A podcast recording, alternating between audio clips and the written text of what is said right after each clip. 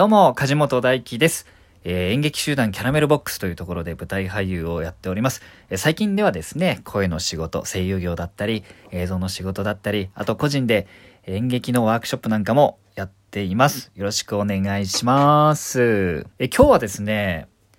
映画、煙突町のプペルについてお話ししていきたいと思います。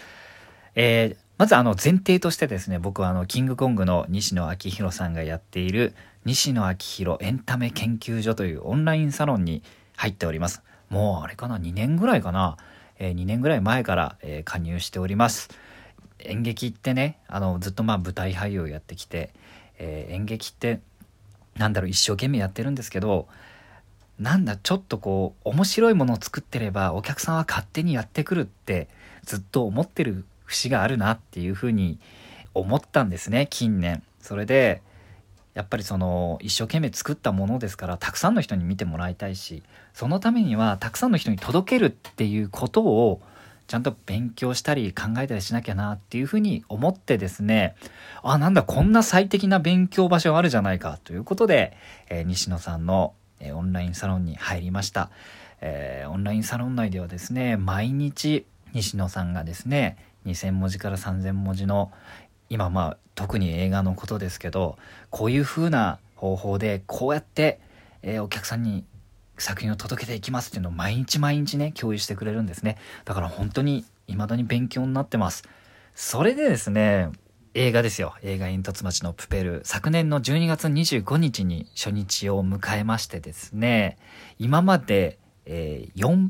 回見ています。もうすでに。4プペってやつですね。えー、複数回見る人の中ではですね、1プペ、2プペ、3プペっていう風に、あの、数えるそうなんですが、4プペしました。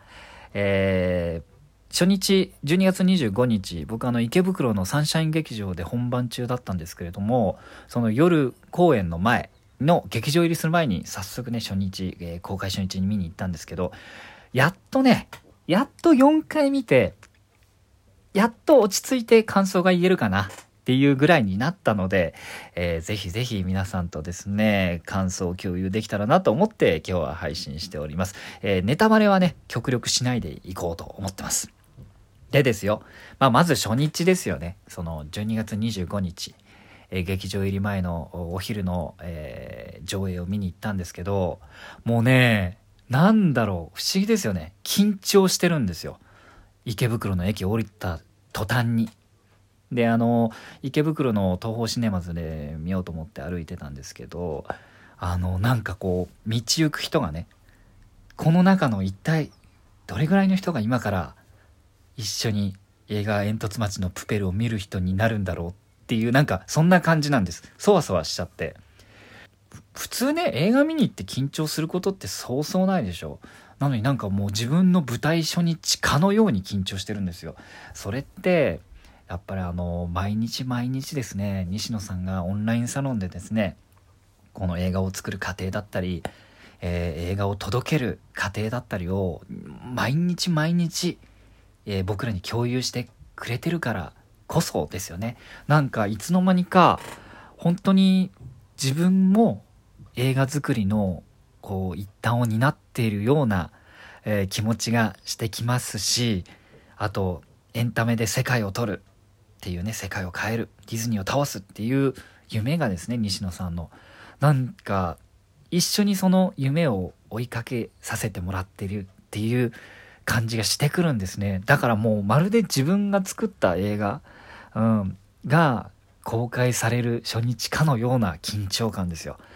で東宝シネマズの前に行ったらですねまあ、大きい階段があるんですけどそこにね高校生が30人ぐらいかな制服着て先生に引率されてあの煙突町のプペルのパンフレットを持って記念撮影やってるんですよ。もう見た後なんでしょうねあれはね。うんなんかもうそれ見ただけでちょっとなんかグッときちゃうみたいな。まだ何も見てないのに、えー、で、えー、それをね横目にこうグッときながら客席に座りましてもうずっと緊張です。緊張して、あの、そわそわしながら、えー、予告が終わってですね、始まった途端、号泣 号泣しました。始まった途端号泣して、終わるまでずっと泣いてました。笑えるところももちろんあって、で、笑うところは笑いながら号泣してました。僕あの、その日、あの、ハンドタオルをね、持ってってなかったんですよ。で、もう涙がもう止まんないんで、あの、仕方なくですね、あの、その日夜本番があるんで、あの、メイク落とすじゃないですか。その時に使うように用意してたスポーツタオルをカバンから引きずり出しまして、もうずっと、ずっと顔に当てながら、えー、見る羽目になりました。でももちろんそんな状態ですから、もう冷静に見られているわけがなくですね。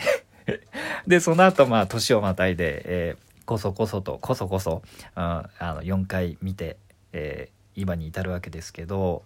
なんだろう、一回一回見るたびにですね、あの、グッとくるところとか、共感する人が変わるんですよ不思議なことに。いやこれでも不思議でも何でもないなって後から思ったんですけど、えー、もちろん煙突町のプペルたくさんの登場人物が出てきます。それでですねその人たちそれぞれに何だろうな、うん、生きてきたバックグラウンドというかあとその人たちが信じる正義みたいなものがもう手に取るようにこっちに伝わってくるんですね。だからね誰も悪くないんですよ。誰も悪くないの。うん。でみんな頑張ってるんですよ。だからでもちろんこうルビッチとプペルの、えー、メインストーリーがあってそれをこうね一緒に追体験していくわけですけどその時々でこう立ちはだかったりする障害になったりする人物にも感情移入できる瞬間があってだからもう本当おすすめしたいのは本当いろんな人がいろんなところで感情移入できるしあ私はこのキャラクターに一番感情移入するなっていうのが必ず見つかるストーリーになってます。うん、だからあの何回見ても楽しめますしでねあの映画が公開されてこう好調な滑り出しを見せたらやっぱり SNS とかにあるんですよ。あの宗教だとかね詐欺だとか、うん、オンラインサロンメンバーが頑張ってるとかあるんですけどなんかそういうね、まあ、いわゆるアンチって呼ばれてる人たちだと思うんですけど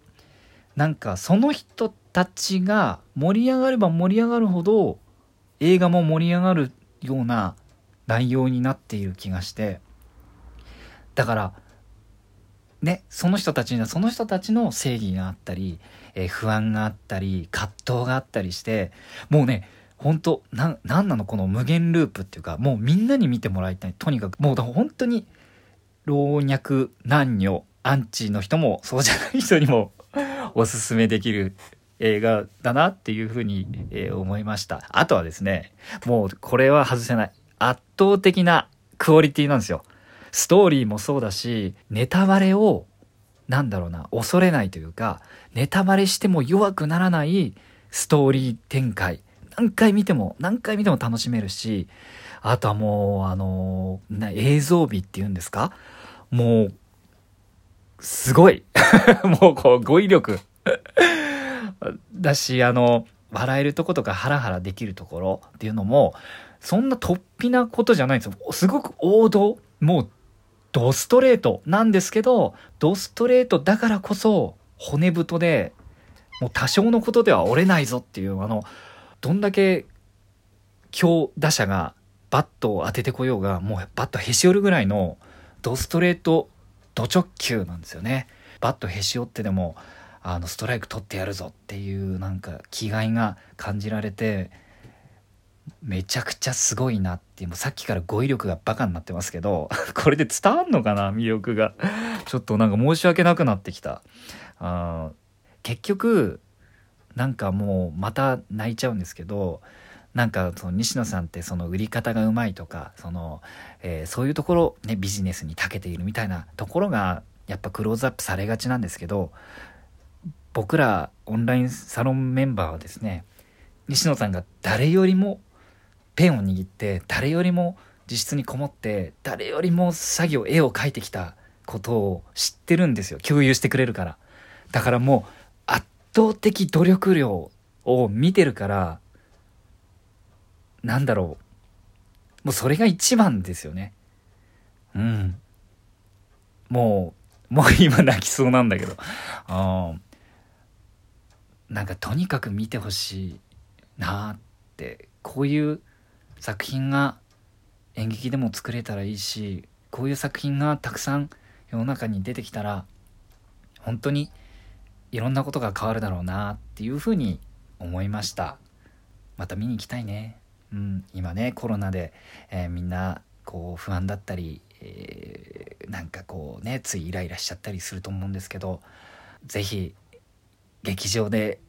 公開中に見ていただけたらなと思います。僕がね、あの、どんだけ、あの、語彙力のない感想を言っても、まあ、それで見てやろうかって思う人は少ないかもしれませんが、